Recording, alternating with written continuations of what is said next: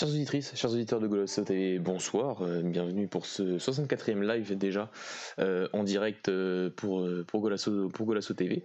un live bien sûr, vous l'aurez compris, qui reviendra dès le début sur la victoire du FC Porto face à l'Olympiakos de but à zéro pour le compte de cette deuxième journée de, de Ligue des Champions, avec un, donc un FC Porto assez sérieux face au Grec qui donc prend ses premiers points lors de cette édition 2020-2021 de la Ligue des Champions.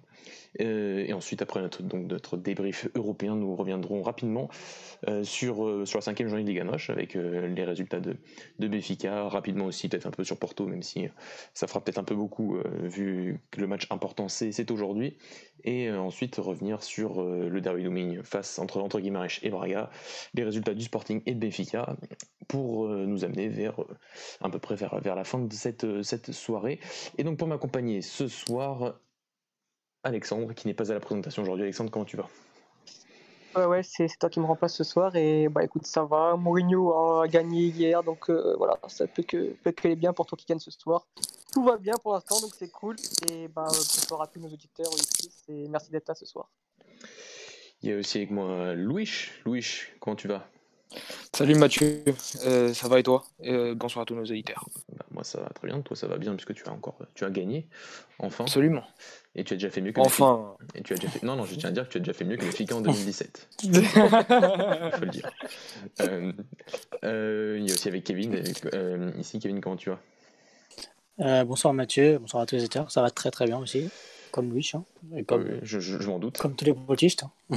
et il y en a un qui est en dépression qui, euh, qui est là, qui, qui, attend demain avec impatience. Mais c'est pas pour du foot, hein, c'est pour des élections. Dany, comment tu vas? Ça va très bien. On a pris 3 points ce soir, ça fait plaisir. Allez, va, te coucher, on, reviendra vers toi bientôt, parce que tu ne joues pas avec des champions, on le rappelle. Alors, euh...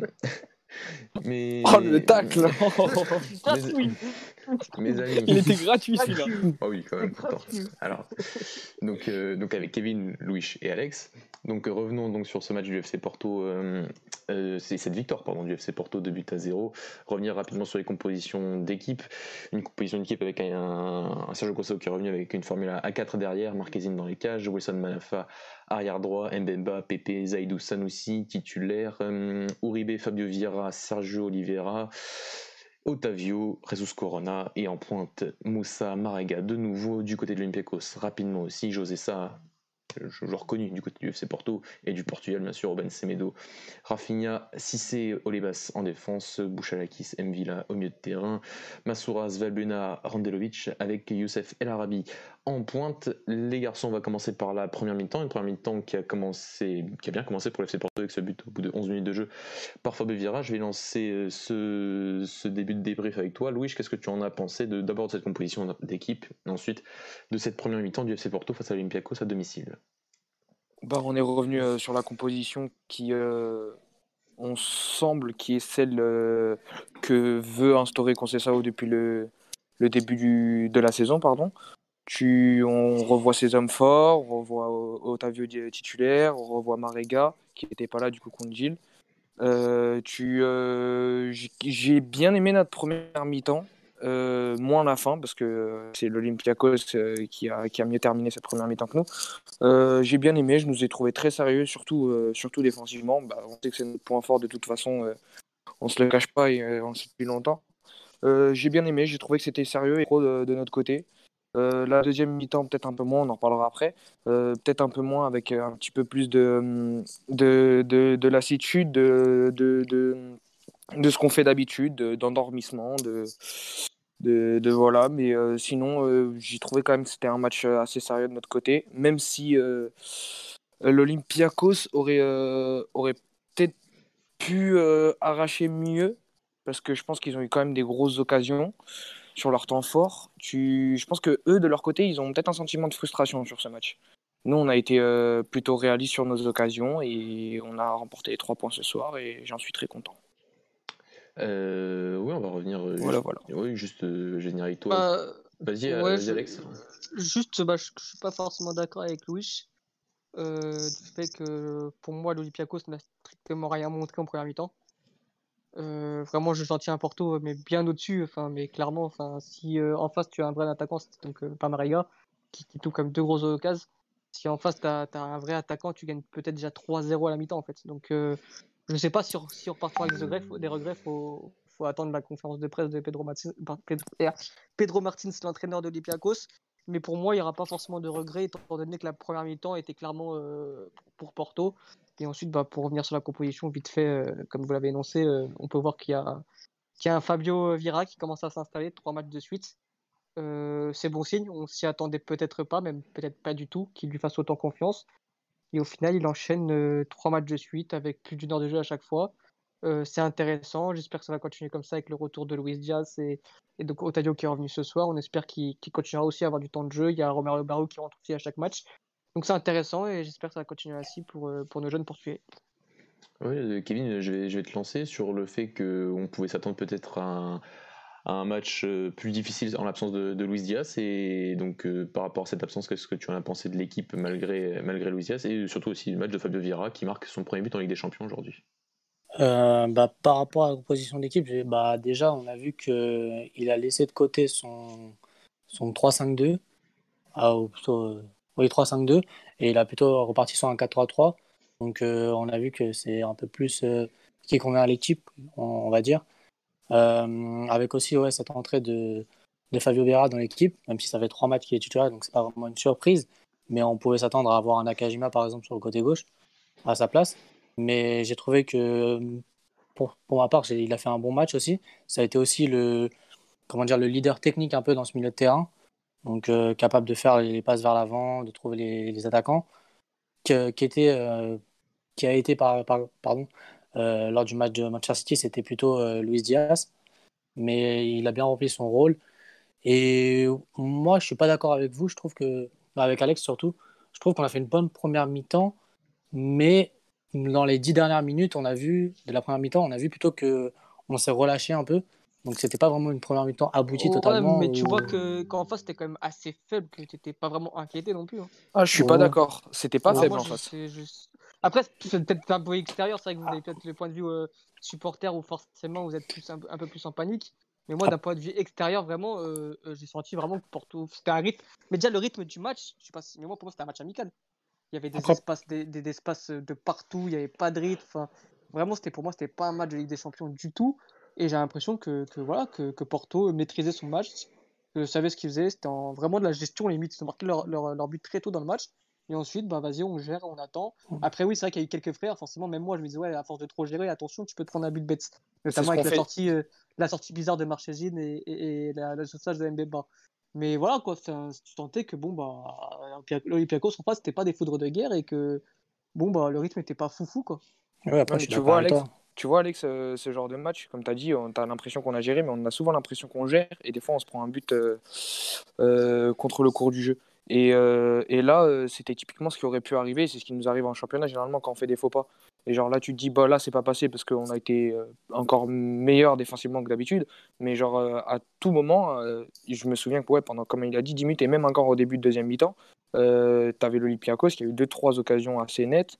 Et euh, je pense qu'ils auraient pu recoller au score pendant un moment. Euh, Après, moi, je trouve que euh, c'était plus le. En gros, c'était pas l'Olympiakos qui était plus fort, c'était plus Porto qui gérait, qui avait la gestion du match et c'était pas vraiment dû à l'adversaire. Ouais, bien sûr. C'est c'est Porto qui mettait le rythme quand même. Porto, il avait un frein. En gros, en gros, je pense que c'était plutôt une. En gros, ils se sont dit, on a marqué le premier but, maintenant on va plus être dans la gestion, on va garder la balle. Quoique, c'était pas trop le cas. Mais oui, voilà, c'était plus dans la gestion, c'était pas l'Olympiakos qui était fort. Après, oui, si, si, si, si Mariga mais c'est oui, voilà. tu dois les mettre. Tu te retrouves face à face avec le, face, à face avec le gardien. Il faut en parler de Mariga. 3-0 au bout de 30 minutes. As, as bah, 3-0 bout... et, moi, je trouve ça ouf, c'est que bah, Mariga, c'est un joueur que voilà, j'ai pas envie de tomber dans les critiques comme, comme on peut le voir sur les réseaux où ça le démonte à tout va. Pour moi, c'est un élément important pour Concession, de ce que Concession veut mettre en place. Pour moi, Mariga est l'élément indispensable, malheureusement, pour cette équipe-là, mais il est trop important pour ça. Et je peux comprendre, si je peux le comprendre. Maintenant, quand tu es en Ligue des Champions, quand tu as deux occasions comme ça, que tu peux tuer le match au bout de 30 minutes, bah, tu dois les mettre. Tu dois les mettre. Et, je trouve que là, oui, c'est embêtant pour un club d'avoir euh, cette référence en avant-centre. Et quand tu sais que bah, tu as un Terry devant, un Evan Nusset, bon, on sait pas ce qu'il donne encore. Euh, c'est sa première année en Europe, deuxième année en Europe, mais bon, il a fini euh, après un prêt en Slovénie en D2 qui n'avait pas du tout marché à 18 ans. Bref, c'est vraiment sa première expérience en Europe, donc on va attendre. Mais quoi, tu sais que tu as un Taremi quand même qui peut t'apporter autre chose. C'est, ouais, faut en parler de Mariga. C'est vrai que ces deux, ces deux occasions-là, tu dois y mettre pour, pour te soulager. Quoi. si tu reparles de Mariga, excuse-moi Kevin, si tu reparles de Mariga depuis le début de saison, c'est horrible. Il n'y a pas un bon match, allez peut-être contre Braga. Et à la rigueur. Euh, T'as peut-être City, City en premier temps, il te fait du bien comme la sortie de balle un petit peu. Ouais, bah, il est bon avec, sans ballon quoi. Pas mais, euh, mais, euh, mais sinon, euh, tu, son début de, son début de saison, il est, catastrophique. Hein. Ouais, il n'a pas l'instinct du buteur. Avant, avant, il lui reprochait toujours les mêmes choses, mais il marquait des buts. Alors que là, il ne marque pas les buts. Là, ouais. Par contre, l'occasion qu'il rate, c'est la même qu'il rate contre City. Il veut faire la passe en retrait au lieu de tirer. Genre. C'est exactement la même. Et oui, pour en venir à ce qu'il avait dit Louis, euh, on sent qu'on n'est pas souverain dans le match, puisqu'on marque un but, mais après on n'arrive pas à, comment dire, à se mettre à l'abri et à marquer le deuxième but, ce qui nous pose des difficultés à chaque fois. Et en gros, ça laisse un peu d'espoir à l'adversaire de pouvoir marquer un but. Du coup, après, on, on, concède des occasions et on a toujours peur de se prendre un but. Et après, là, le match est relancé. Et, et voilà, et après, ça peut être compliqué. Donc, euh, je pense qu'on a été complet sur la première mi-temps. Sur la deuxième mi-temps, juste rappeler les, les expected goals 1,6 pour Porto, 1,1 pour l'Olympiakos. Donc, euh, assez équilibré, même s'il y en a, oui, un, certain, un, petit avantage pour Porto dans sa production offensive finalement. Euh, sur la deuxième mi-temps, moi j'ai eu l'impression quand même qu'il vraiment que c'était par contre beaucoup plus chaotique le match, euh, encore plus que la première mi-temps, euh, avec des lignes vraiment très très espacées, vraiment beaucoup d'espace et des transitions parfois vraiment vraiment lunaires très tôt dans la deuxième mi-temps. Alex, j'ai envie de, commencer par toi. Qu'est-ce que tu as pensé de cette deuxième mi-temps et est-ce que tu, est-ce que au final le, le but de Sergio Oliveira qui arrive quand même en fin de match est mérité pour l'FC Porto? Alors, deuxième mi-temps est bien plus compliqué pour moi, euh, pour moi euh, comment dire, que la, que la, première mi-temps. C'est vrai que, autant donner, comme, on l'a dit, là, je sentais un Porto supérieur en première mi-temps qui, qui donnait le tempo du rythme. En deuxième, c'était un peu moins le cas. Euh, les Pacos a forcément augmenté son niveau. Jusqu'à la 60e, on ne voyait que Porto ne se créait très peu d'occasions. Ensuite, il y a un changement un peu incompréhensible, la sortie de Fabio Vira pour la rentrée de Nakajima. Et ensuite, oui, tu as, le but un peu de Sergio Oliveira contre le cours du jeu. Je sais pas ce qu'ils en penseront, euh, Louis et, Kevin, qui vient un peu contre le cours du jeu, mais qui leur fait énormément de bien. Et ensuite, bon, bah, 2-0, euh, Porto gère. Et, et, voilà, donc euh, voilà, si on doit, doit découper cette analyse-là, tu as un Porto qui, bon, en premier mi-temps, qui est dans la gestion, un peu trop peut-être, mais pas vraiment inquiété. Et c'est vrai qu'en deuxième mi-temps, vraiment, je pense que les supporters de Porto ont un peu serré les fesses je sentais qu'on était plus proche du 1-1 que du 2-0 et au final bon tu as le 2-0 qui, qui, fait, qui fait énormément de bien. Louis, qu'est-ce que tu as pensé de cette fin de match du, FC Porto? Euh, bah, Comme je l'ai dit un petit peu tout à l'heure, j'ai pas aimé. Voilà, c'est toujours la phase j'ai la phase d'endormissement, de, je gère, mais bon, euh, je souffre un petit peu. Euh, ça passe quand tu prends pas de but, mais quand tu en prends un, bah, tu as encore plus la panique. Tu recommences à vraiment trop balancer devant. Euh. Bah, j'ai l'impression qu'on se répète un peu depuis longtemps hein, du côté de Porto et surtout sur les scénarios du match qui se ressemblent et s'assemblent. Et, et voilà, c'est toujours la petite note négative, le petit goût amer que tu as en fin de match, même quand tu gagnes souvent avec Porto. Et, et je trouve ça dommage et j'espère qu'on va essayer de le corriger parce que même selon les changements tactiques, et eh bah, et ben on le corrige pas trop ça. Et donc euh, je trouve que ça reste quand même un défaut de notre part et il faudra vraiment vraiment le corriger même si on se répète et on se répétera après tu gagnes tu gagnes le match il fallait gagner c'est ce que je te dis bien sûr c'est les trois points qu'il fallait en plus mais euh, voilà tu restes toujours avec ce petit goût d'amer euh, amer quoi. C'est chiant quoi. Tu, tu, tu on t'as l'impression vraiment de te répéter même même en championnat ou même en coupe. Généralement tu répètes tout le temps le même scénario en fait durant le match et, et ouais ça, ça, devient ça devient un peu lourd un peu. Pour un supporter de Porto bien sûr Kevin, qu'est-ce que tu as euh, ouais, Vas-y. Euh, bah oui, moi je trouve que c'est une deuxième mi-temps où le FC Porto a été suffisant. On a... Ouais, voilà. Euh, suffisant, on n'a pas montré grand-chose. Pendant 30 minutes, on s'est fait bouffer dans le jeu. On n'avait plus le ballon, on balançait des ballons devant, comme on a l'habitude de faire. Et après, j'ai trouvé que par... par contre, les changements de concession étaient adaptés. Entre mmh. et Dave ont fait du bien quand même. Et c'est à partir de ce moment-là où on a un peu plus commencé à, à conserver le ballon et, et après euh, avoir un peu plus euh, la conservation du ballon et, et avoir un peu plus de dynamique dans, dans les phases de jeu. Mais euh, ouais, j'ai pas du tout aimé, en tout cas, la, deuxième période. Et il faudra mieux faire parce que je pense qu'on aura des adversaires un peu plus compliqués que l'Olympiakos et il faudra mieux faire par la suite. Pour... Voilà, mais pas Marseille. Mais, mais si tu es au retour, par exemple, essayer de les embêter ou, Mais Marseille, oui, bon, on va pas vendre le match avant oui, voilà, d'avoir joué, et on ne sait jamais. Ouais, c'est sûr, on sait jamais, ça peut. On va mettre dans la sauce, je vais mettre dans la sauce. on, ressortira, on ressortira les bandes. mais euh, moi, j'ai ouais. des petits destacs à relever, genre en mode déjà Marchesine qui continue sur. Euh, par contre, lui, il a un gros début de saison, qui nous fait un gros gros match ce soir encore. Même si tu as peut-être une sortie ouais, un peu hasardeuse où c'est Mbemba qui la, qui la sort euh, juste devant sa ligne, qui d'ailleurs c'est un. C'est pour moi j'ai défensif qui, qui voit un but, ça, euh, très clairement. Euh, Zaidou qui fait un bon match pour moi, qui, bon, même s'il a été critiqué euh, contre City, et bah, qui est sur une assez bonne lancée, qui réussit plutôt bien son arrivée à Porto. Mmh. Tu, as, tu as aussi bah, Sergio Oliveira, qui est pour moi, je le répète encore, l'homme sous-côté de cet effectif à Porto et qui pour moi a fait un match monstrueux, en plus de son but, parce qu'il est contré et puis c'est pas forcément le plus beau but qu'il ait mis tu, tu, il y a, y a, quand même des bonnes choses à retenir, mais voilà, ça reste individuel et pas collectif, et c'est ça qui nous gêne. Après, et Fabio Vera, Fabio Vera, ouais. Gros match de Fabio Vera encore, mais il l'avait dit déjà tout à l'heure, Alex, gros volume de jeu, il est enfin prêt, on fait que le dire, et, et aujourd'hui encore, il a été très précieux. Et oui, après, il y a quelques, quelques joueurs qui me font un peu, comment dire, qui, pour lequel je suis mitigé parce que ça fait quand même euh, déjà le match dernier, il n'était pas très bon. C'est plutôt euh, Uribe. Je n'ai pas trouvé bon sur ce match.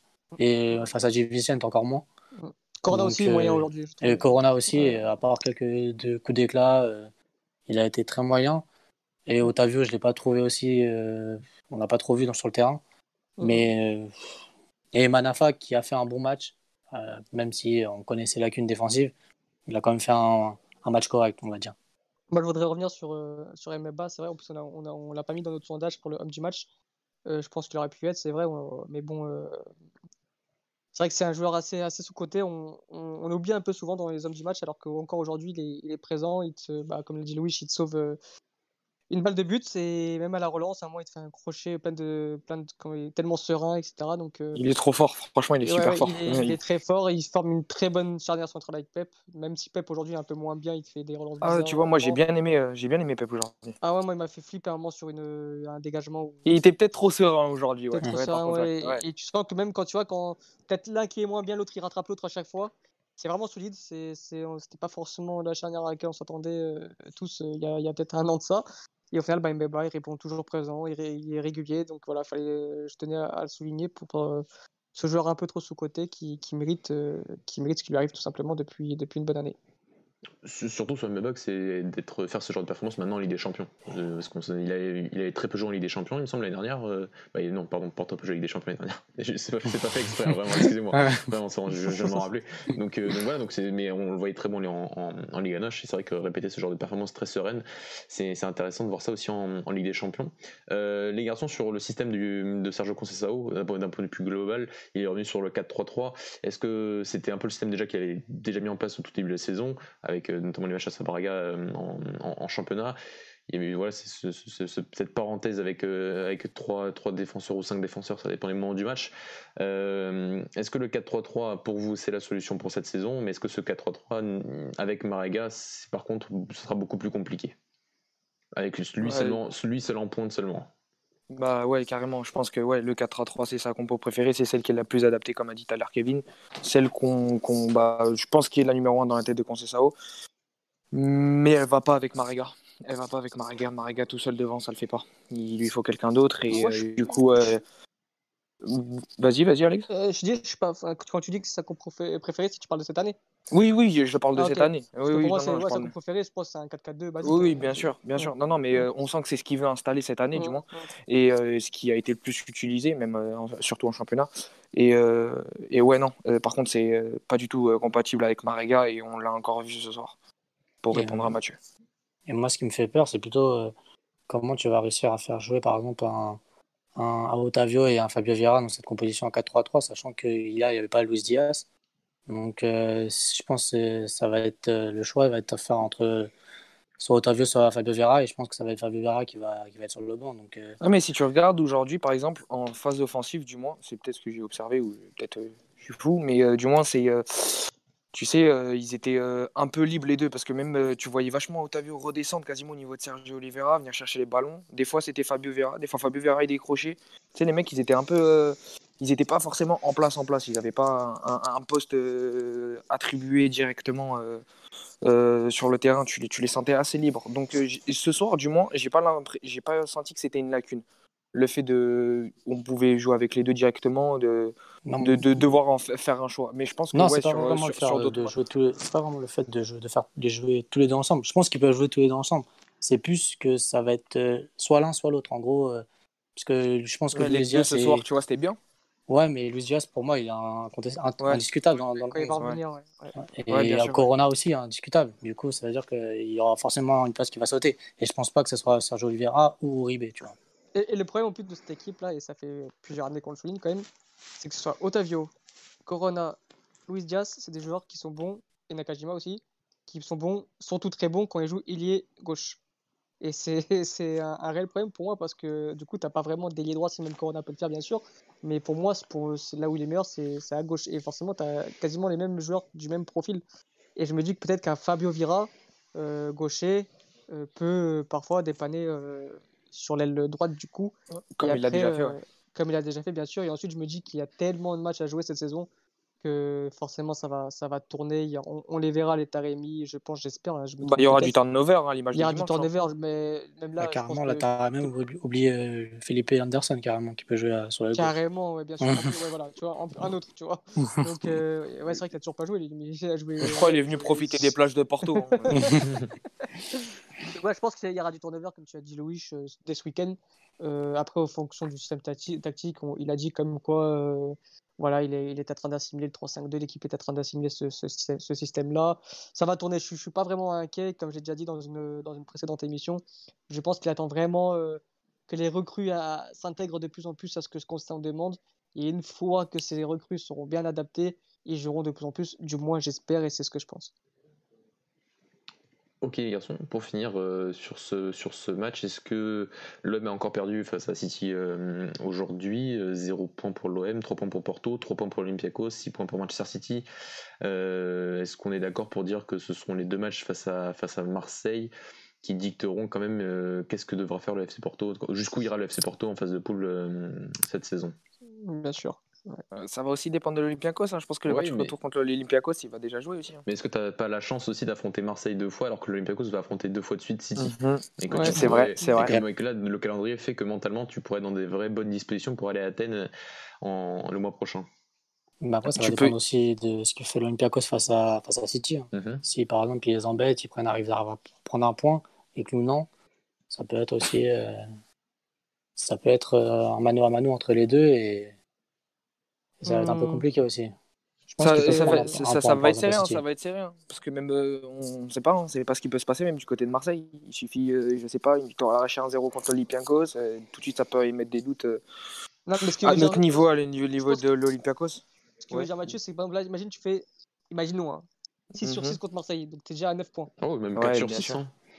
Voilà, imaginons le Pico se fait un 0 sur. je l'ai compris, je l'ai compris. T'enchaînes ouais, Marseille et eux, ils sont plus dans la merde. c'est plus par rapport au calendrier, ouais. Voilà. Ah ouais, ça, la pression aussi. La pression bah, on, est aussi, on, est, on est clairement favorisé par rapport au calendrier, si tu regardes bien. Et clairement, tu peux y aller avec euh, la tête bien plus sereine à Athènes que, que la normale. Mais bon, euh, moi, je reste méfiant quand même. On a eu que deux journées, on a que trois points et euh, on a eu quand même l'Olympiakos qui, je pense, va nous provoquer des difficultés là-bas. Marseille, c'est pas gagné. Ouais, surtout, Marseille, c'est pas gagné. Je, même si c'est zéro point, ça va continuer à, à, se battre avec César, mais je pense pas qu'ils ont envie de faire zéro point encore une fois. Donc, euh, donc je pense euh, méfiance, méfiance, vraiment méfiance de notre côté. Surtout que ça dépend comment jouera Marseille. Si par exemple il joue en bloc bas, il nous laisse la balle, c'est pas vraiment ce qu'on est, qu'on aime, ce qu'on est adepte, ce qu'on aime plutôt. Donc euh, ouais, ça peut être compliqué aussi. Hein. Après j'ai entendu des c'est-à-dire que bon, bah, vu qu'il sera peut-être président en 2024, c'est bon, il sera gagné. Les fameux théories du complot qu'on adore. Ouais. oui, Jackson Martinez, il a fait exprès de rater son péno. tout ce que je déteste dans le foot, mais bon, c'est pas grave. C'est un petit message. C'est un, petit message. Donc le prochain match du FC Porto, c'est donc la semaine prochaine en Ligue des Champions, pardon, euh, face à l'Olympique de Marseille.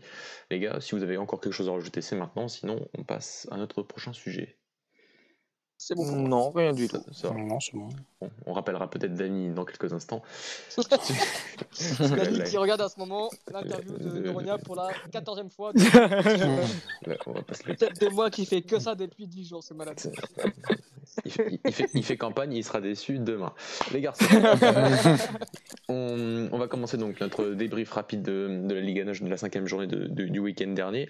Euh, on va commencer donc. Qui a commencé en premier? Le Sporting a commencé en premier cette, cette journée de Ligue 1. Donc on va commencer par le Sporting qui a battu 2-1 Santa Clara euh, dans les Açores. Euh, Alex, tu as vu le match comme moi, donc je te laisse commencer euh, rapidement. Qu'est-ce que le Sporting a donné après cette, ce match nul face au FC La semaine dernière un sporting, euh, un sporting bien plus régulier déjà sur le match. J'ai trouvé que depuis le début de saison, ça jouait 15-20 minutes et puis ça se relâchait. Là, non, ça a été vraiment euh, un match assez complet où voilà, il, marque euh, car, euh, par l'intermédiaire d'un superbe but de Pedro Gonçalves, une frappe euh, dans un angle très fermé, donc je sais toujours pas comment il a mise. Voilà, donc euh, non, non, c'est un, un bon sporting. Un sporting. Il fallait gagner ce match-là. C'était un match, un match piège contre un beau Santa Clara. C'était le troisième contre le quatrième. Euh, voilà, non, non, c'est. On sent que, comment dire, que, que l'arrivée de Paligne a fait quand même énormément de bien au milieu de terrain. C'est vraiment bien plus solide euh, au niveau des transitions défensives.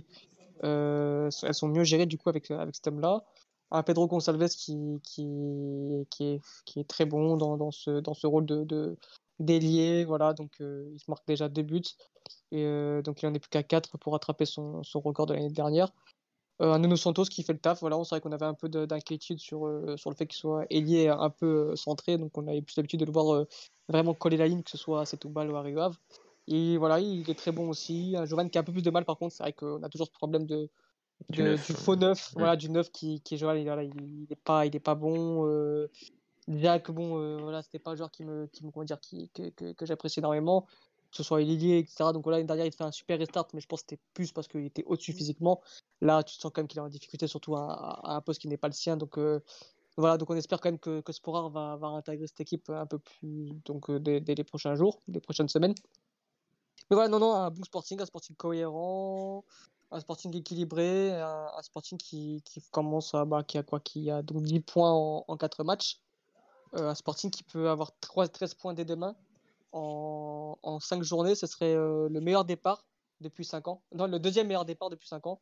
Donc le meilleur départ, c'était avec Georges Joux en 2017, je crois, où vous avez fait 5 victoires en 5 matchs. Donc voilà, non, non, c'est très bien. Il faut que ça continue comme ça. On verra demain s'ils confirment euh, leur bon match de ce week-end. Ouais, parce que demain ils vont à Gilles Vicente, il me semble. Donc, euh, ça. donc déplacement pas, pas forcément simple euh, pour, pour, pour tous les grands, on l'a vu la- l'année dernière.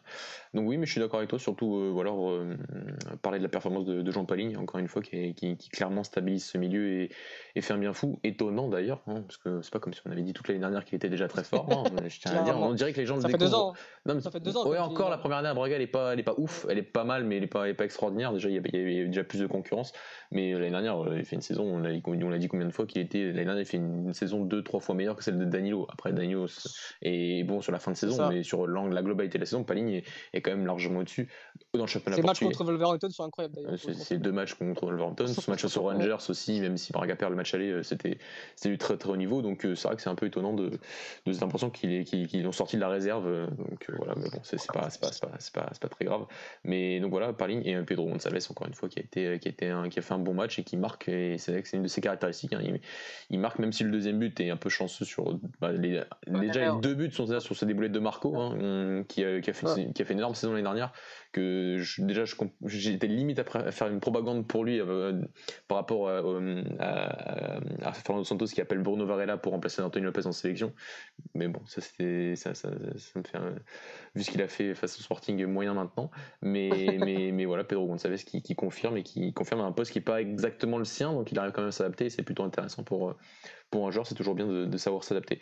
Donc voilà un Sporting euh, un sporting cohérent qui, euh, qui, qui, qui- qui gagne euh, sans être flamboyant, mais en tout cas qui, qui, qui, gagne, ses matchs et, c'est, et tant mieux pour eux, tant mieux pour, pour le sporting qui donc ira à Gilles Vicente euh, la semaine, demain pour sa cinquième journée qui a été décalée, enfin sa première journée décalée, donc Jean Mario ne pourra pas, ne pourra pas participer à son match. Encore une fois, Jean Mario qui a fait une bonne entrée aussi face à Santa Clara. Autre chose, Alex? Ouais, pour revenir sur João Mario un peu, je pense que bon bah c'est un joueur qui va qui va intégrer l'équipe euh, dès ce week-end. Tu sens quand même qu'il apporte euh, il apporte autre chose, même si Matteo- Matheus Nunes d'ailleurs qui a renouvelé son contrat euh, aujourd'hui, Mateus Nunes apporte certains, fait des bonnes choses, hein, c'est un, bon joueur, mais tu sens que dans la conservation de la balle, etc., João Mario apporte quand même plus de sérénité. C'est un autre jeu sporting avec João Mario et, et vraiment, c'est faut le dire, c'est on a beaucoup critiqué ce club-là dans sa gestion, dans les transferts, etc. Mais quand tu regardes le 11 et même parfois le banc, c'est quand même une belle équipe. C'est voilà, tu as du joueur Mario, Paulinha au milieu de terrain, c'est très bon. Euh, le trio devant, euh, Nuno Santos, Pedro Gonçalves, et après soit Sporar, soit Joven, c'est quand même du bon niveau. Voilà, faut le souligner, c'est un club qui a, été énormément critiqué de, par, tout le monde, même par ses propres supporters. Mais aujourd'hui, bah, avoir demain, évidemment, s'ils confirment, s'ils ont, refont, si, donc, s'ils ont 13 points en 5 matchs, ce serait quand même un, un excellent début de, début de saison. Surtout que en fait, les, les, recrues sont cohérentes. Après, c'est vrai qu'on avait, comment dire, on avait peut-être émis certains doutes sur les positionnements de, de Pedro Gonçalves et de Nos Santos, et on verra au fur et à mesure de la saison si Robin Amorim arrive vraiment à les adapter à ces postes un peu plus, euh, ouais. à des postes qui ne sont pas exactement les leurs, euh, où ils ont démontré un rendement supérieur, très supérieur à la saison dernière. Donc, on verra au fur et à mesure de la saison. Mais en tout cas, les, les recrues, on sent qu'elles ont, elles ont un sens. Euh, donc, donc c'est même l'année dernière quand tu prends Bolassier et Rézé à la fin du mercato, et ça n'a aucun sens. On est d'accord. Donc là, c'est vrai qu'il y, y, a quand même une certaine progression par rapport à la saison dernière. Mais sinon, Jean-Mario tu le vois où? Dans le double pivot avec Jean Paligne ou un peu plus haut dans, dans les, trois du dans les trois de devant? Dans le double pivot avec Jean Paligne, je pense. Ouais. Ouais, parce que sinon, tu sors quelqu'un, tu mets pas Spora et tu sors euh, soit Pedro Gonçalves, soit Nuno Santos. Euh, c'est sur le début de saison, c'est peut-être un, peu plus compliqué. On verra. Euh, non, je pense qu'il jouera avec Jean Paligne et tu auras vraiment un, deux profils complémentaires en plus, donc euh, ce serait super intéressant à voir ça. Ok Alex, euh, on va passer au derby, au derby Domingue entre. Euh, non attends, qui a joué avant? Non non, Porto a joué avant, pardon. Mais on s'en, ouais, si vous, avez, vous, avez, ouais. vous avez encore dire quelque chose sur le match face à Gilles Vicente, les gars. Mais euh, je sais pas si c'est il y a une victoire de Porto 1-0. Qu'est-ce qu'il y a Le but d'Evan Nilsson peut-être, mais sinon pas, pas plus de choses à rajouter sur, sur le match de Porto face à Gilles Vicente à domicile samedi soir. Pas grand chose, peut-être un, un, petit quand même un turnover. On a pu voir Tony Martinez la première fois titulaire et Evan Nilsson devant. Evan qui a fait un gros match. Porto qui a géré, qui aurait pu en mettre bien plus parce qu'il y a un vrai manque de finition. Mais euh, sinon, euh, pas grand chose à retenir. Ouais, ça c'était. Voilà, ça... Le match en fait, pareil, était découpé en deux. Hein. Moi, j'ai trouvé 20... 20 très mauvaises premières minutes avec le 3-5-2. Et euh, j'ai vraiment trouvé euh, vraiment très incohérent ce schéma. Enfin, ils étaient vraiment pas du tout à l'aise. Et ensuite, tu as eu le but d'Evanson qui a fait du bien. Et ensuite, Porto est, passé sur un schéma plus habituel d'un 4-3-3. Mais c'est vrai que c'était un Porto qui, a géré, qui tu sentais que voilà que comme aujourd'hui c'est un Porto qui a géré, mais qui, ça a fait l'affaire. Ensuite, tu as l'expulsion euh, bête de, Zaidou. Et même comme ça, ils ont été quand même pas très, très souvent inquiétés par, euh, par Gilles Vicente. Euh, ouais, je suis d'accord avec vous. Après, ouais, au début du match, on l'a vu à l'image de, de, Corona qui était sur le, sur le côté droit. Après, il est passé sur le côté gauche, c'était tout de suite meilleur. Ça a rendu aussi l'équipe meilleure. Et, euh, et ouais, quand même, euh, j'ai trouvé qu'on était un peu en difficulté sur les transitions, euh, transitions défensives. Ouais. ouais. il y avait, on avait quelques. Samuel Lino, au début du match, il a fait quelques différences qui auraient pu nous coûter cher. Et on n'a pas mis ce deuxième but, donc on a un peu souffert sur la fin de match. Donc, comme on l'a répété avant, il faudrait marquer ce deuxième but, ce troisième but pour se mettre à l'aise. Et, et comme l'année dernière, où par exemple l'année dernière, on marquait le, euh, premier but, ensuite le deuxième but, et après, euh, tout de suite, le jeu de l'équipe était meilleur, on était plus en confiance, etc. Donc, euh, je pense qu'il faudra le réitérer, même si on a eu un manque de chance à la finition. Mais... Et un très bon match de qui pour moi est, un très très bon joueur, et je pense qu'il va faire du, bien avec ses Porto. Bah, surtout que j'ai l'impression que c'est le vrai réel tueur avec Taremi. On voit que Porto quand même a beaucoup de mal dans la finition depuis le début de saison. Donc voilà, c'est vrai que ça ferait du bien comme d'avoir euh, Evan Nielsen et Tarimi en pointe parce que ce seraient des vrais tueurs et des vrais, des vrais buteurs. Quoi. Donc euh, c'est vrai que ça changerait un peu de, de Mariga, et, etc. Ok, on m'annonce juste dans l'oreillette avant de passer euh, à, à Braga que, que, que, que c'est le Sporting ne se déplace pas mais reçoit demain Gilles Vicente euh, pour le compte de la première journée décalée de, de Ligue 1. Le derby. Euh, donc là, je suis en tant que présentateur, donc c'est un peu bizarre, mais on va essayer de faire ça. Non, mais ça. si tu veux. Je mais... Alors, Et du coup, il joue quand le match de pour ce, pour ce match-là, si tu veux, Mathieu. Ok, bah, bah vas-y alors. Vas-y, vas-y. Donc, ouais, non, donc un, un, Braga qui a gagné euh, 1-0 contre, contre, contre Guimarães. Un, un, derby assez rythmé, vraiment, euh, une grosse intensité, je trouvais. Mais voilà, donc un, un, on a vu quand même, euh, bon, Mathieu va, va, ensuite va plus détailler forcément, mais un, Braga bien plus mûr, bien plus mature qu'un qu Guimarães encore bien jeune. Donc voilà, donc un Braga qui, comme, qui a nettement dominé la première mi-temps, la deuxième mi-temps, euh, un peu plus euh, pour Guimarães. Mais voilà, globalement, globalement pardon, on a senti un, un Braga plus mature et, et donc forcément le, le, score en reflète. Et ensuite, bon, bah, un derby domine n'est pas un derby domine s'il n'y a pas bagarre. Donc on a vu trois expulsions. Donc on, on, aime ça aussi, on aime le football pour ça. Donc voilà, Mathieu, je te laisse parler un peu plus de ce match-là. Ouais, un match sur la continuité, tu as raison, c'est assez enfin, un peu impressionnant de se dire que tu as une équipe d'un côté qui a des joueurs qui sont là depuis presque qui sont déjà depuis plus de trois saisons qui a, un projet, c'est vrai que l'entraîneur est arrivé, mais avec des, idées qui, ne sont pas totalement toutes nouvelles. Euh, et, du côté de Guimarães, un club, euh, un club qui a changé de projet, qui a changé de direction l'année dernière, comme on le sait, qui change d'entraîneur en cours de saison très rapidement pour, les faits dont on connaît avec le départ de Thiago précipité. Euh, donc on, voilà, on sentait quand même cette différence entre la continuité et une équipe qui était sûre de ses forces et une autre qui, se cherche encore et qui a préparé ce match de façon très, très individuelle.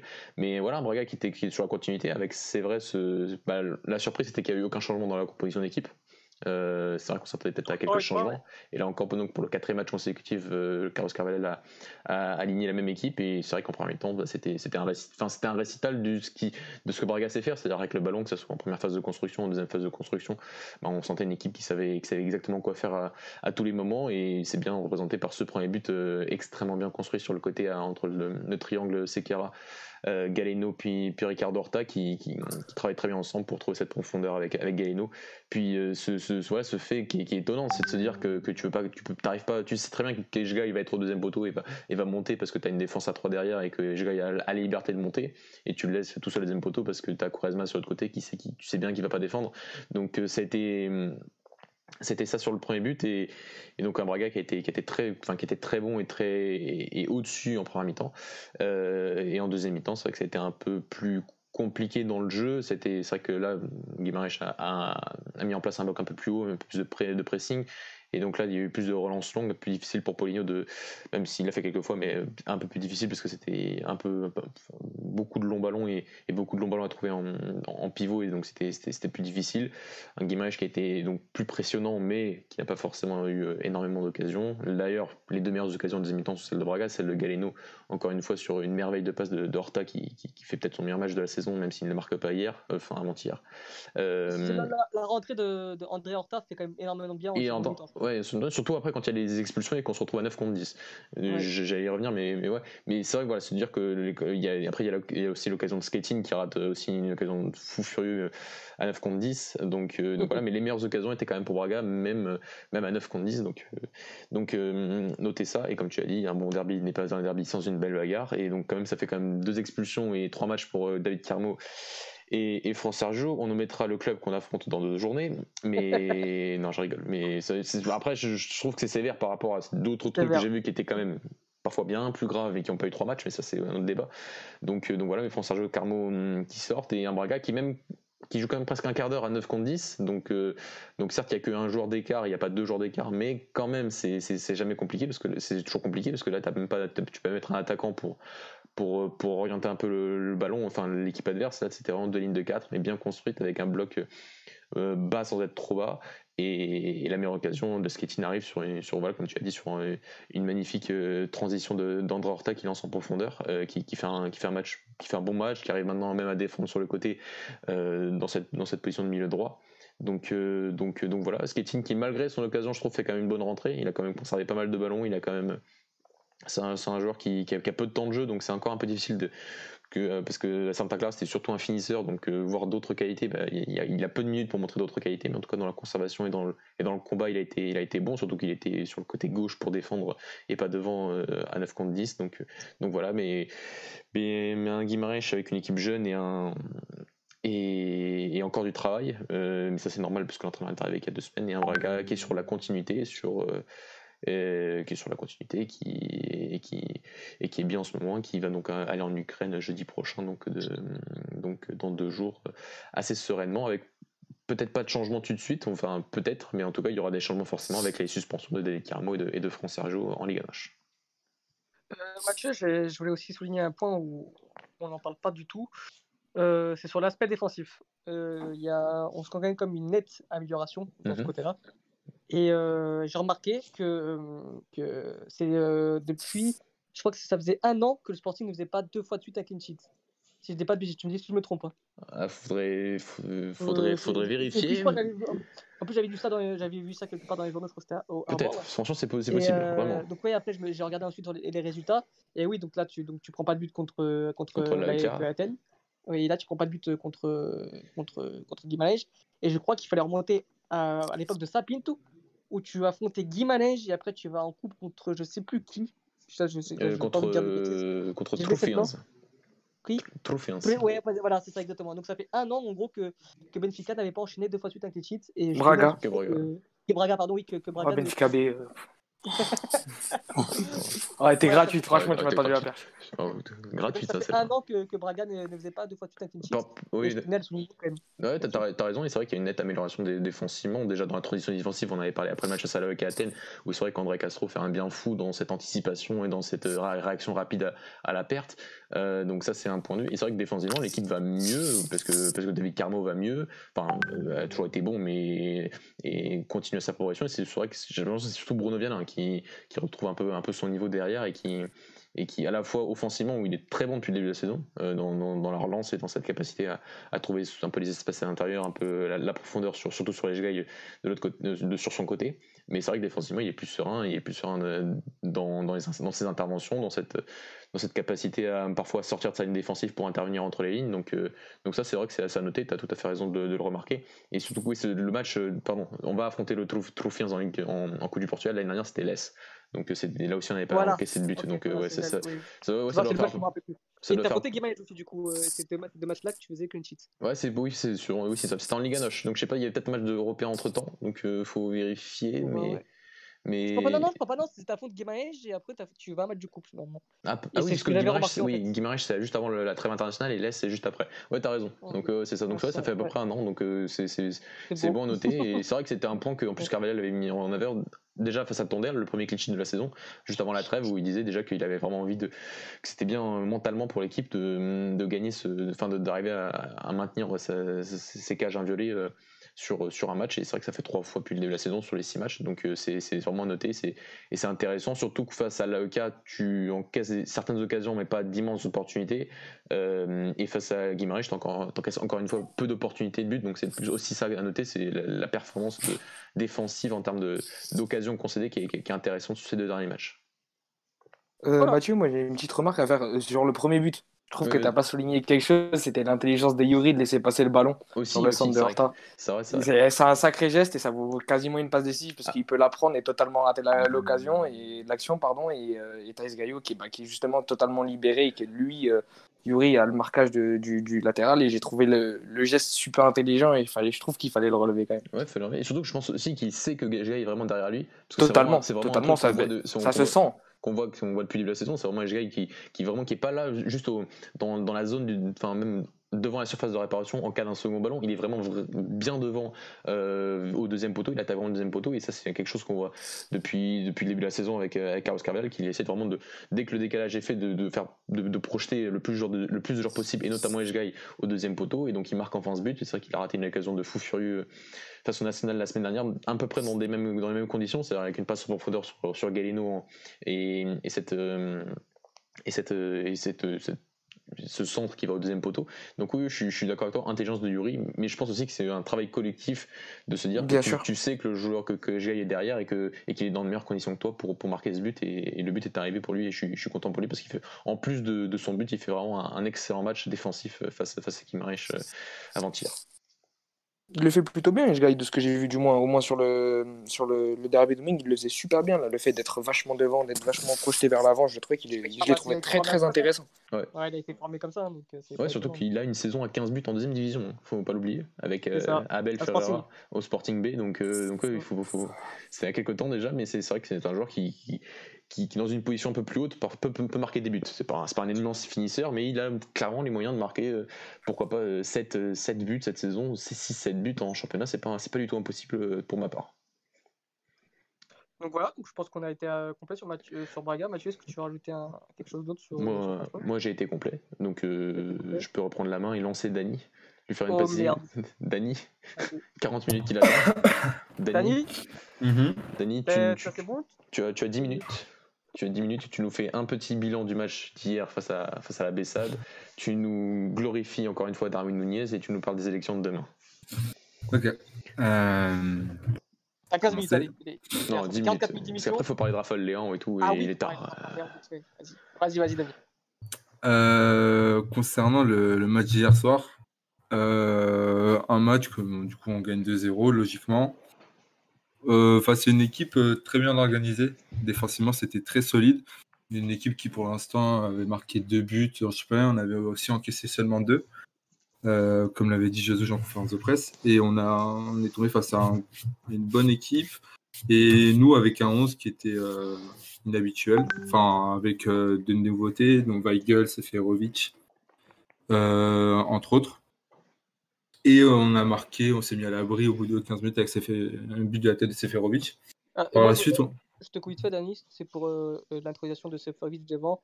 Euh, c'est pour bien, et, et Josis l'a expliqué en conférence de presse, c'est parce que. oui, il y avait trois défenseurs en face. Trois défenseurs, et forcément, il Mm. fallait deux attaquants fixes C'est ça. pour, pour les embêter. Quoi. Donc oui, faut pas, comme on l'a déjà dit plusieurs fois ici, il n'y a, pas qu'une manière de jouer au football. Et euh, ça fait partie de, de ça. Et hier, on a pu voir nos, nos deux attaquants de pointe avec des profils assez similaires jouer devant. Donc ça nous a réussi plutôt vite dans le match. Après, on a senti que une sorte de relâchement, on avait un, peu du mal à, explorer, euh, à aller au but, à avoir les opportunités qu'on a pu avoir dans les autres matchs. Et euh, on a eu un moment euh, de doute, enfin pas de doute, mais un moment de laisser aller, surtout en fin de première mi-temps, où là où, Varela met son but hors jeu. La seule occasion en vrai de la Bessade. Euh, et en deuxième mi-temps, on rentre de nouveau bien dans notre sujet. Euh, et euh, on marque même un but hors jeu. Non, le but jeu intervient au moment où Pizzi et Valschmidt rentrent. Et là, euh, Darwin euh, met le second but. euh, et à partir de là, le match est plutôt bien géré. On a quand même la blessure de Grimaldo qui est un, point négatif. Mais c'était pas notre meilleur match, c'est sûr. Mais c'était un match plutôt bien géré aussi. On n'a pas vraiment été en danger durant tout le match. Donc trois points qui font du bien euh, face à un adversaire qui était euh, qu'il fallait pas sous-estimer et qui était plutôt bien en place. Euh, du coup, je suis désolé, hein, j'ai envie de faire très très très vite sur le match. Da- Darwin, Darwin aussi qui met, qui met son premier but du en championnat et aussi un autre but refusé pour un, un hors-jeu. Mais on va dire que ce, ce monsieur est vraiment très très très très fort, très complet. On, on le dit chaque semaine, mais chaque semaine il met pas encore plus. Hier, à un moment, sur la première mi-temps, il fait, euh, je sais pas, peut-être 10 minutes où le mec est, enfin non, peut-être pas 10 minutes, mais 5 bonnes minutes où il est sur le côté droit et il vient faire percuter sur le côté euh, moins 3-4 fois le latéral gauche de, de et il le passe 3-4 fois. Et il crée des, euh, des opportunités de but, des occasions avec des ballons anodins en fait. Là où peut-être on aurait eu du mal à créer une occasion, il l'a créé de lui-même. Et pour un attaquant, c'est assez impressionnant, surtout au vu de sa taille, la vitesse qu'il a, etc. On le dit chaque semaine, mais ça, ça m'impressionne. Et du coup, encore un bon match hier. Et euh, son premier but en championnat qui va dans la continuité, qui lui fait du bien. Et je pense qu'il il peut continuer sur cette lancée, même si Jésus, j'avais expliqué en conférence de presse, qui, qui comptait euh, peut-être le, le laisser se reposer parce que là, bah, il fallait faire attention, que même s'il était jeune, il fallait faire attention et que la gestion des joueurs, etc., il l'a très bien expliqué en conférence de presse. Et euh, dis-moi. Dani, j'ai une petite question pour toi. Euh, en plus, j'ai peut-être enchaîné sur le prochain sujet. C'est genre, j'ai trouvé Benfica bien plus serein qu'en début de saison, que par exemple le, le- le- le match contre Valence, etc. Je les ai trouvés beaucoup plus face, beaucoup plus en... C'est- c'est- C'est c'est- C'est- ouais, déjà, c'est pas une équipe pour moi qui en face joue le même Ça n'a rien à voir, que- ça n'a rien à voir. ouais, comme, co- co- comme il expliquait, il donnait pas les mêmes problèmes que pouvait donner un, un Valence ou l'équipe qu'on a eu en Pologne. Euh, c'était pas les mêmes problèmes. Après aussi, ce qui peut être rassurant, c'est par exemple le match solide de Vertonghen et aussi ce qui change avec le match contre Valence, c'est que bah t'as ta défense qui commence à vraiment être ta défense type, En et, place. euh, ouais, qui commence à être en place. Donc forcément, avec le temps, tu montes en puissance et euh, tu. Le tu- collectif a gagné de la confiance, en tout cas. oui, voilà. Et puis après, avec, avec Jesus, je pense que c'est c'est plus simple. Et pour, bon, maintenant, pour passer au sujet suivant. Bah, c'était- je- la façon dont j'allais te l'introduire. En fait, vu ce qui se passe autour du club avec les élections qui, ont assez- qui sont assez polémiqueuses, etc., tu trouves que le vestiaire en fait gère plutôt bien ça pour l'instant. Jesus, j'avais expliqué euh, il y a une semaine que le, le, le vestiaire, ça ne l'affectait pas. Euh, je pense que c'est fait aussi euh, en sorte pour que ça ne les affecte pas, qu'ils ne se sentent pas concernés. Ça a l'air qui est vrai, hein. bien, c'est bien parce que c'est un discours qui est, qui est plutôt bien de l'entraîneur, que ça n'affectait pas le vestiaire, mais apparemment ça l'affecte lui. Oui, bah, Et ça, ça m'a, ça m'a plutôt, ça m'a plutôt dérangé hier. avec sa Euh, sortie sur Bernardo. Il y a du monde qui t'attend. Ça demande même à ce que tu parles en portugais, tout ça, parce qu'il demandait si si en français, tout ça. Et on est passé à de, de, de 8 personnes sur Twitch à 16 d'un coup. Donc là, vas-y, on t'écoute. Il y a juste mon daron en plus, c'est pour ça. Euh, donc, euh, je n'ai j'ai pas trop compris son intervention hier. Euh, donc, il est revenu en cette saison. Donc, moi, j'ai toujours défendu la manière dont il est revenu, c'est-à-dire que si on parle que de football, c'est ce qu'il nous fallait avec la direction actuelle. Euh, on oublie le passé. On connaît, on sait pourquoi il a fait ça. On, on peut comprendre les motivations professionnelles, il n'y a pas de souci. Euh, il a fait ce qu'il avait à faire chez le rival. Il a fait sa carrière au Brésil où moi personnellement je l'ai soutenu. C'est que mon avis. hein. Et euh, tout ce qu'il a fait pour moi en tant qu'entraîneur, c'est, très bien et très peu peuvent, avoir le même mérite que lui peut-être à ce niveau-là. Par contre, je, ne pense pas que cet homme-là, qui est notre entraîneur et que je vais sûrement remercier en fin de saison les, pour les titres, je l'espère, puisse émettre des jugements de valeur sur, euh, sur, euh, sur des hommes et surtout sur des bénéficistes de, de naissance comme le, le sont Bernardo Silva. Qu'il ne soit pas d'accord, ok. Mais s'il y a une semaine, il a pu dire euh, qu'il ne se mêlerait pas des élections, pourquoi le faire Pourquoi le faire hier quand on a, on va dire, un- une voix qui, qui résonne plus haut que certains? Parce que c'est quand même euh, Bernardo Silva, c'est quand même une personnalité au Portugal, c'est quand même un joueur de sélection, ce n'est pas n'importe qui, n'est pas d'accord avec bah, la communication du club. Euh, les gros médias qui veulent euh, nous mettre Luis Filivier euh, en, en- éternel favori, comme si en face il n'y avait aucun opposant. Pourquoi, quand une personne pleine de bon sens s'exprime et, et, dit tout ce que, ce que des, milliers de supporters de, de socios pensent, ça pose problème. Pourquoi à ce moment-là il faut parler de, de, de latéral gauche, de, de, de sa volonté de partir à l'époque? Je pense que ça c'est juste. euh, Faire le garde du corps pour Filivier, c'est euh, c'est minable. c'est Même petit. du vestiaire, même du vestiaire. Oui, même du En soi, vestiaire. c'est une sorte de, de, de, de- pas de mettre de pression, que les joueurs ne se sentent pas concernés, Non, mais, mais ça, on de le sait. prendre très- ça un peu sur lui. Tu, Mais moi, j'ai envie de te dire, la pression. c'est elle est peut-être le bon est discours aussi, tu vois. Mais Louis, la, la pression, elle a installé, mais même pas que dans le vestiaire. La pression, Oui, elle a installé sûr. depuis, depuis tu sais quoi, de- depuis des années. Tu sais pourquoi? Parce que quand tu regardes la liste, euh, la liste de, de, de Vieira, tu te rends compte que tu as des gens comme Renato Sanchez, tu as des gens comme Nelson Semedo, tu as des gens comme Arthur Moura- Moraes. En fait, tu as, des gens qui, ne s'expriment même pas en public, qui font partie de cette liste-là, mais c'est que, du- que du blabla, en fait. C'est que des noms qu'on empile les uns après les autres, les uns sur les autres qu'on empile, et tu sais même pas s'ils ont une opinion sur le club, mais on, les met pour que des, supporters euh, qui, ne, s'importent peut-être même pas de la politique du club se disent Ah bah écoute, Semedo soutient ce président, bah, je vais voter Vieira. C'est que du blabla. Et quand une personne qui se, distingue qui a, une gros, qui a, qui une voix imposante donne son avis, on lui tombe dessus. On lui tombe dessus alors qu'il a juste parlé en tant que sympathisant et aimant du, de notre club. Euh, il a en plus remercié ce qu'a fait Vieira parce que bah là, je vais rebondir du coup sur, sur Jean Ron Lopes. Il a, il a remercié Vieira pour tout ce qu'il a fait. C'est-à-dire qu'on le remercie pour son de formation qu'il a pu faire. Ça nous a apporté beaucoup de, beaucoup, de, beaucoup de joie et pour les titres qu'on a pu avoir, il y est aussi pour quelque chose. Même si, si je commence aujourd'hui à détailler tout ce qui s'est passé au niveau sportif, je pense que même mon, mon père s'y connaît mieux en foot que lui. Euh, mais à ce niveau-là, pour moi, il... Jésus, j'avais pas à faire ça. Euh, concernant du coup les élections. C'est le discours peut-être logique, non? De qui? T'aurais préféré qu'il fasse quoi, euh, Jesus Voilà, c'est ça la- question. bah, qu'il Qu'est-ce esquive que la question? Qui disent que question, que- ok. que- que ce n'est pas son ressort. Rui Costa a été confronté à la question.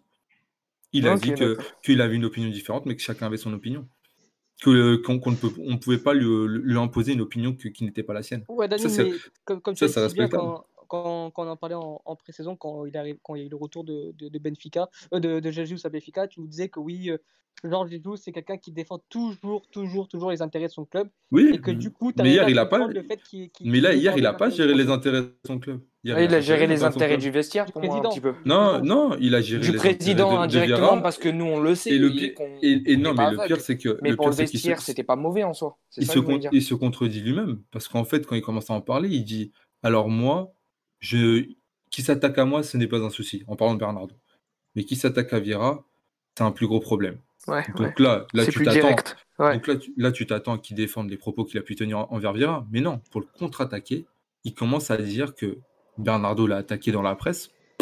en disant qu'il le faisait jouer latéral gauche. S'il peut se refaire les interviews, il verra que c'est son président actuel qui disait que euh, c'était Jesus qui le faisait jouer arrière gauche et que du coup, si, on a dû le vendre ça à cause de Jesus, c'était pas Bernardo, mais c'était son président actuel. Mais bon, la mémoire peut-être lui, manque à ce moment-là. Ça lui arrive parfois.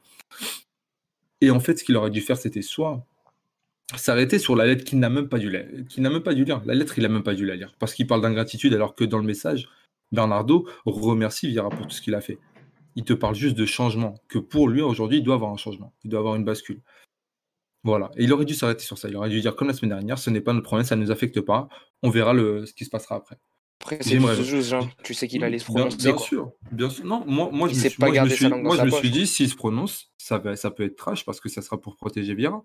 et c'est ce qui s'est passé. Ce qui, ce qui s'est passé, c'est qu'après, en plus, quand tu as des journaux, tu as des gros médias comme CMTV, c'est que dans la foulée, on a voulu faire confrontation Bernardo et Jesus. C'est-à-dire que les propos qu'avait tenu Bernardo, on les avait oubliés. C'était c'était du passé. Maintenant, on ressortait d'histoire Jesus et Bernardo. on s'en fout.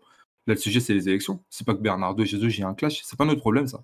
Surtout que vous parlez d'ingratitude, c'est quand même assez, euh, assez culotté de sa part. Hein. Oui, mais, c'est pour ça que c'est amusant et c'est pour ça. Et le pire, c'est que ça, ça arrive à, à, impacter certains, certains supporters. Ça, c'est ça, c'est le pire. Mais bon.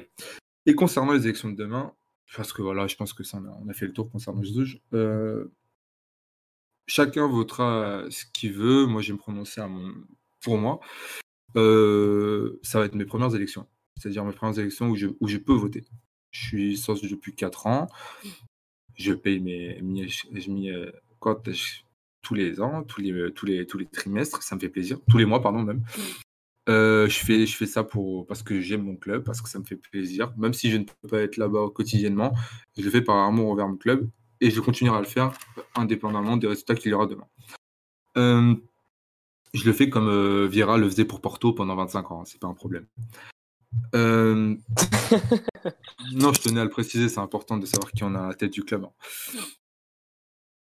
Et demain, demain apparemment, j'ai une opportunité en or parce que pendant 17 ans où euh, Vieira était président, il n'a jamais eu de réel concurrent.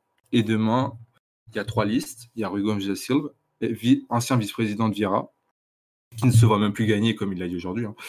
Euh, João Lopes, nouveau candidat et assez imposant, et euh, Luis le président actuel.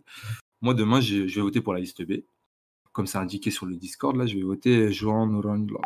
Euh, parce qu'en fait, je crois totalement à son projet, parce que je suis totalement envoûté par son projet, parce que je me suis tellement informé sur ce qu'il pouvait faire, et principalement au niveau du football, parce que je ne m'attarde pas trop sur là, je sais qu'il y a des gens qui sont intéressés par ça, et je vous conseillerais d'aller sur son site, d'aller voir toute cette partie-là, parce que je pense que ça vous intéressera aussi. Moi, ça m'a pas autant impacté, parce que je, ne suis pas, mais je vous encourage à le faire.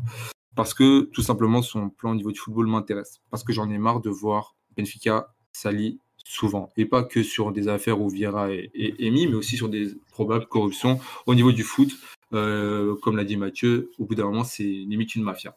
Et c'est un problème. J'aimerais retrouver un Benfica qui gagne sur le terrain et en dehors aussi, en ayant toujours le même prestige. J'aimerais retrouver un Benfica qui, quand il va en Europe, et un minimum craint qu'on ne retienne pas le Benfica qui s'est pris 5-0 contre Bâle, mais plutôt un Benfica qui, par exemple, peut te faire des masterclass comme en 2006 contre Barcelone. Je parle de ce que j'ai vu, donc moi, ce que je me souviens, c'était qu'en 2005-2006, on avait fait une, deux très bons matchs contre Barcelone et le vainqueur de la compétition. Hein. Non, mais pour moi, c'est pour moi, c'était vraiment un souvenir où voilà, on avait peu, on avait peu, mais avec ce qu'on avait, on arrivait à le faire. Et, demain, je pense que la seule personne qui est capable de le faire, c'est Joan Lodge. Parce que sur le dernier mandat qu'a fait Vieira, sur 4 ans, on a gagné deux titres. Euh, le titre de l'âge, je sais même pas d'où il le sort. Je sais même pas comment il a fait pour l'avoir.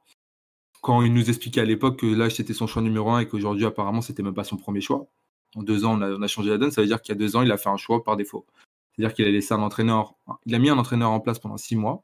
Il a voulu le tester, ça a pris. Et puis voilà. Donc en fait, on a quelqu'un à la tête de notre club qui, qui fait ses choix selon, euh, selon, euh, selon ce qui peut se passer au, fur et à mesure. Il n'y a aucun plan. voilà, il n'y a aucun plan sportif. Je ne veux plus d'un président qui a des lumières. Je ne veux plus d'un président qui prend son entraîneur pour qu'il l'emmène au bord de la mer pour lui dire T'inquiète, tu vas rester pendant qu'en douce, il dit à Jésus que ça sera son, son, prochain entraîneur. Je veux un entraîneur qui a un président qui, qui respecte euh, nos principes, nos valeurs, chose qu'il ne fait pas. Parce que je ne sens aucun bénéfice en lui libre à lui s'il en a et qu'il le cache, chacun le vit d'une manière différente, mais je, n'en ai jamais senti, je n'en sens toujours pas aujourd'hui quand il arrive encore à nous mentir maintes et maintes fois, et en plus quand il nous ment, nous parler de contexte, c'est-à-dire que c'est que des contextes. S'il ment, c'est parce que c'était un contexte. Le contexte est différent aujourd'hui. Il y a deux ans, c'était un contexte. Aujourd'hui, c'en est un autre. Aujourd'hui, Dantas pour, euh, part peut-être pour un million, mais les socios n'ont pas besoin de savoir qu'il y a une clause. Parce qu'on n'est pas intéressé, parce que les socios sont débiles. Voilà, apparemment, c'est ce qui en ressort. Euh, et c'était la même chose euh, déjà en 2013-2014 quand Bernardo, non, mais plus tard, 2014-2015, pardon, quand Bernardo part. Euh, c'était pas important, on allait voir d'autres cracks plus tard et ils allaient rester parce que plus tard on aurait une équipe qui allait être 90% formée par Océ Aujourd'hui, on n'a même pas un seul joueur titulaire d'Océ dans le 11. Euh, donc c'est en fait toutes ces incohérences. Et encore une fois, comme on l'a dit, il faut souligner tout l'excellent travail qu'il a fait. Mais au Portugal, on a un problème.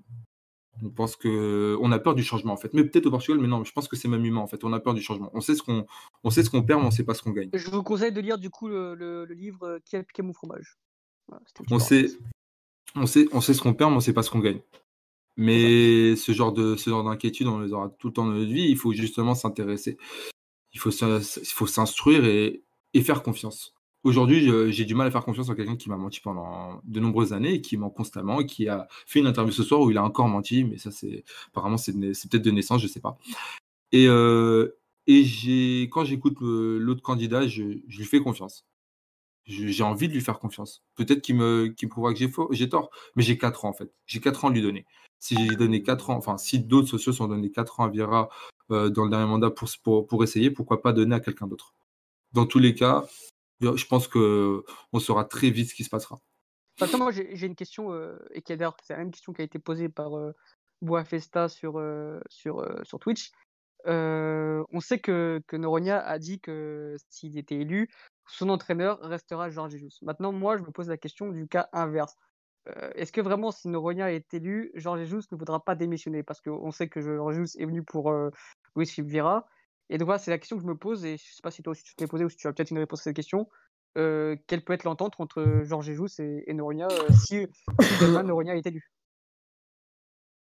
comme, il l'a dit, je pense que vu qu'il ne l'a même pas attaqué durant, toute, sa campagne, il a fait en sorte de montrer qu'il avait une confiance envers Jesus. Si Jesus était quelqu'un d'intelligent, même si parfois il peut avoir des trous, je pense que par respect envers l'institution, par respect par rapport à son métier d'entraîneur et par respect envers euh, peut-être le futur président, quel qu'il soit, mais dans ce cas-là, si ça serait euh, Nolan Lodge, je pense que par respect, il restera. Après, dans le cas contraire où il, partira, ça sera le premier défi de, de Nolan Lodge. On a les joueurs. Après, je suis pas cette éventuelle, cette, euh, cette éventualité-là, elle est lointaine. Et pour moi, avant ça, je pense qu'on est, on a quelqu'un d'intelligent que si, si on l'a, je pense que il arrivera à convaincre Jésus, il, le rassurera, il fera des choses de, la manière à qu'il puisse rester. Et après, à la fin de la saison, on verra. Mais comme il l'a dit hier, pour lui, Jésus restera deux ans. Enfin, il fera ses deux ans de contrat. Et par la suite, s'il doit rester, il restera. donc, euh, voilà. question donc euh, c'était la seule question que je voulais te poser, que du coup ça tombait bien parce qu'un auditeur a posé la même. Louis, Louis je t'avais pas de question ah, le Wish, je crois que c'est Zerpoud ne marche plus. Mais euh, non, non, je crois qu'on est que tous les deux. Hein. non, non, j'ai... Ouais, ouais, je suis là, je suis là, pardon. Non, euh, j'ai... T'as, as répondu à l'autre question que j'allais dire, donc c'est parfait. Mais euh... je vais te poser. Vas-y, si, si, tu veux vider ton sac, vas-y, Dani. De toute façon, on a le temps. Non, vider mon sac, euh, voilà. Il y a, il, y a, il y a 20 ans, moi, j'étais... j'avais quoi J'avais 2 ans. Donc, je... je connais pas toute cette époque, mais je me suis informé.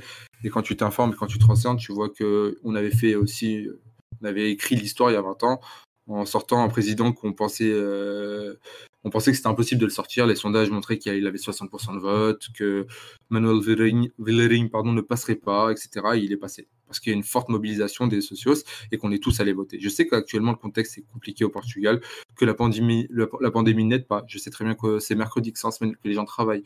Mais si vous voulez un changement dans ce club, si vous voulez euh, passer des têtes des meilleurs moments. Je sais pas que ce soit en famille, que ce soit entre amis, aller au stade, profiter, prendre du plaisir, pas que seulement gagner, mais être fier de, nos couleurs, être fier d'être supporter de Benfica, n'avoir aucun problème à se dire que non, il n'y a plus rien au niveau de la corruption, non, il n'y a plus rien. Enfin, quel que soit le point, je pense que demain, vous pouvez faire ce changement-là en allant voter et en allant voter la liste B, mais après, chacun est libre de faire ce qu'il veut. Moi, je pense qu'à mon sens, à mon humble avis, ça serait le, meilleur choix. Maintenant, je ne suis personne, je suis qu'un socios parmi tant d'autres. Et euh, j'espère de tout cœur qu'il passera parce que je crois fermement que ça peut être un, bon supérieur et ça peut, être la continuité de notre projet. De notre projet euh, qui, a 20 ans, était, était minable parce qu'on n'avait même pas un stade, on n'avait même pas où s'entraîner, on n'avait même pas de vestiaire. Aujourd'hui, on a tout ça. Le problème, c'est qu'on ne peut pas se satisfaire que de ça. C'est-à-dire qu'aujourd'hui, si on a les moyens pour faire plus, il faut faire plus. Et si les personnes en tête du club ne sont pas capables de faire plus, d'autres personnes en sont capables parce que. Parce que, parce que Vieira n'est pas la seule personne dans ce pays à pouvoir donner à Benfica, à pouvoir le faire, lui faire passer un cap. Arrêter de, d'être, de, de, de, rentrer dans ce, dans, dans, ce, dans, ce, dans ce cycle mensonger de, de, de, Vieira. Je ne sais pas si c'est français ce que je viens de dire, mais c'est pas grave. Euh, où il, se fait passer pour le Messi de Benfica. Benfica existait avant qu'il soit là, et Benfica existera après qu'il soit là, après qu'il soit parti. Benfica existe depuis 1904. Vieira est là depuis 17 ans. C'est rien du tout. Il a fait énormément pour notre club, mais l'impression qu'il vous donne le peur qu'il veut vous vendre en vous expliquant qu'on va passer un moment compliqué, qu'on a besoin de lui. Non. S'il y a mieux que lui, on va chercher mieux que lui. Il n'y a pas que lui qui est capable de gérer un club. Il sait faire. il nous a aussi montré ses limites. À nous de voir si on peut avoir autre chose de meilleure qualité. Moi, je, voulais rebondir un peu là-dessus. Euh, c'est vrai que, que, là, comment dire, oui, les, supporters de l'FK, euh, comment dire, parlent souvent du fait que voilà, que grâce à Loïs Vera, euh, il y a eu un centre d'information, il y a eu des titres, etc. Maintenant, comme, comme tu l'as dit si bien, il faut regarder le dernier mandat. Donc, sur les derniers quatre ans, dernières quatre années, pardon, les titres, il y en a eu combien? Deux, c'est ça? Il y en a eu deux. Sur, quatre possibles. Et je voulais faire un peu le, parallèle avec les, les entraîneurs ou, ou, même les sélectionneurs. Euh, je suis le premier à défendre Fernando Santos avec son, Euro 2016. Mais aujourd'hui, par exemple, si demain, demain euh, à l'Euro 2020, il se fait, sortir, alors à l'Euro 2021, pardon, enfin 2020, mais en 2021, il se fait sortir euh, en phase de poule, forcément, je serai le premier à dire qu'il faut du changement. Et pour moi, là, le parallèle, c'est ça, en fait. C'est que, bon, ok, merci pour tout ce que tu as fait, merci pour ton Euro 2016. Évidemment, si ça marche plus, il faut changer. Il faut arrêter de, de voilà, faire comme, comme un peu comme, euh, bah, comme l'Allemagne avec l'eau, au bout d'un moment où ça marchait plus, bah, tu, bim, tu, te fais sortir, euh, tu, te fais, tu te fais sortir des poules en 2018. Là, je pense qu'au bout d'un moment, il faut, il faut savoir prendre les bons virages. Et là, pour moi, c'est un virage ultra important pour Benfica. Moi, je suis pas supporter de Benfica, loin de là, je suis pas socio. Mais j'ai lu les programmes parce que je me suis intéressé, je m'intéresse énormément au foot portugais.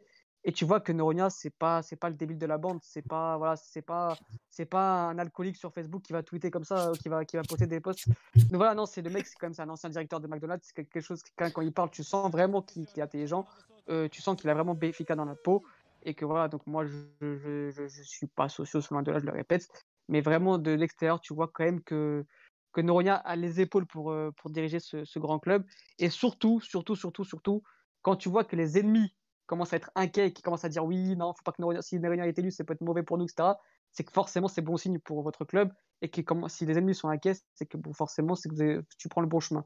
Donc voilà, donc euh, faites les bons choix. Euh, comme, euh, comme a dit Daniel, allez voter et surtout, bah, j'espère que demain, les... vous ne serez pas déçus. Quoi. J'espère aussi. voilà, voilà. Tout ça pour faire 11%. le rire jaune de Dany rentre en dépression. non, non, Dany, si, si Néonia n'est pas élu, je pense qu'il va faire une dépression le poteau. Oui, mais après, euh, moi, pour moi, voilà, ça sera minimum 20%, parce que même 20%, il y a le, candidat direct de PDC qui l'a fait aux dernières élections. Minimum 20%. Et quand tu vois encore ce qui a été fait aujourd'hui au niveau de la com, au niveau de, son direct YouTube, au niveau de, tous les gens qui mobilisent, etc., pour moi, on, peut être surpris. Peut-être que ce ne sera pas le cas, mais on, on pourrait être surpris. Et très agréablement. Maintenant, reste à voir ce qui se passera demain et qui ira voter. Voilà, voilà. Donc, euh, je pense qu'on va finir cette émission-là parce que Mathieu ne peut plus parler. Je pense qu'il qu'il en couvre-feu, lui, là, il, le pauvre Bichette. donc, euh, donc, voilà, donc, je vais finir cette émission-là. On, devait. Euh, on devait parler aussi un peu de, de Raphaël Léon, de trois mots sur Raphaël Léon, mais je pense qu'on en parlera plus longuement dans une autre émission parce que là, ça fait déjà 1h10. Il est déjà minuit 23, les gens veulent aller dormir, veulent aller se coucher, c'est normal. Mais voilà, donc deux, trois mots sur Raphaël Léo qui, qui, qui, est en ce moment très performant. Donc sur les quatre derniers matchs, c'est un doublé, un doublé et trois passes décisives, si je ne dis pas de bêtises. donc voilà, il, il, est très bon en ce moment. je ne sais pas si vous voulez rajouter quelques mots là-dessus. Je pense qu'on va là, on, y reviendra lundi prochain sur plus longuement parce qu'ensuite il y, a, aussi forcément, on en parlera parce que le 5 novembre il y a la liste de Fernando Santos et je pense et j'espère peut-être que Raphaël on peut postuler à cette liste là. Mais voilà, donc, euh, donc voilà, deux, trois mots sur lui. Les garçons, est-ce que vous voulez rajouter quelque chose d'autre sur Flair Très vite fait. Non, sur, euh, du tout, j'ai pas regardé ses- son début de saison. donc je Moi, pas- j'ai regardé. Juste, euh, c'est dommage que- qu'il choisisse ses matchs et C'est ça. que ce soit un flemmard. Clairement, clairement, mais voilà. On dirait, on dirait Mais qu'il bon. a pas changé, hein, du coup. du- Ouais. Comme j'ai pas Du vu, tout, mais- du tout. Bah, là, il a joué contre l'Inter et la Roma, il fait des, des top matchs, mais sinon, contre les autres. euh, Bah, Ah, un- on sait que c'est un garçon bourré de talent en fait. Ça, ça, ça, euh, Ouais. c'est évident, on le sait tous, il est vraiment bourré de talent.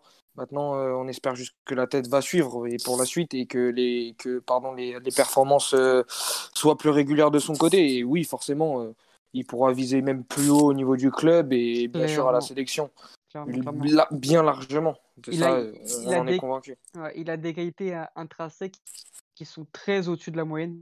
Vraiment, c'est, il est rempli de puissance, de vitesse, de, Même de une souplesse de technique, cheville. de ouais. technique, voilà, c'est une souplesse de cheville pour sa taille qui, qui est assez énorme.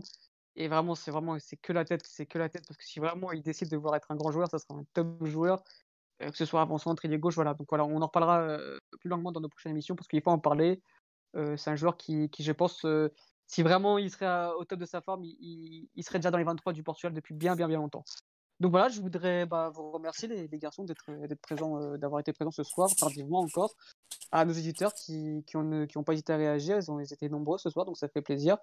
Bah voilà, je vous souhaite à tous euh, une bonne soirée. N'hésitez pas à liker notre page YouTube, à, nous suivre de plus en plus sur nos différents réseaux, que ce soit Twitter, Twitch, euh, Instagram et sur notre site golasso.fr. Merci les garçons, merci à Louis à qui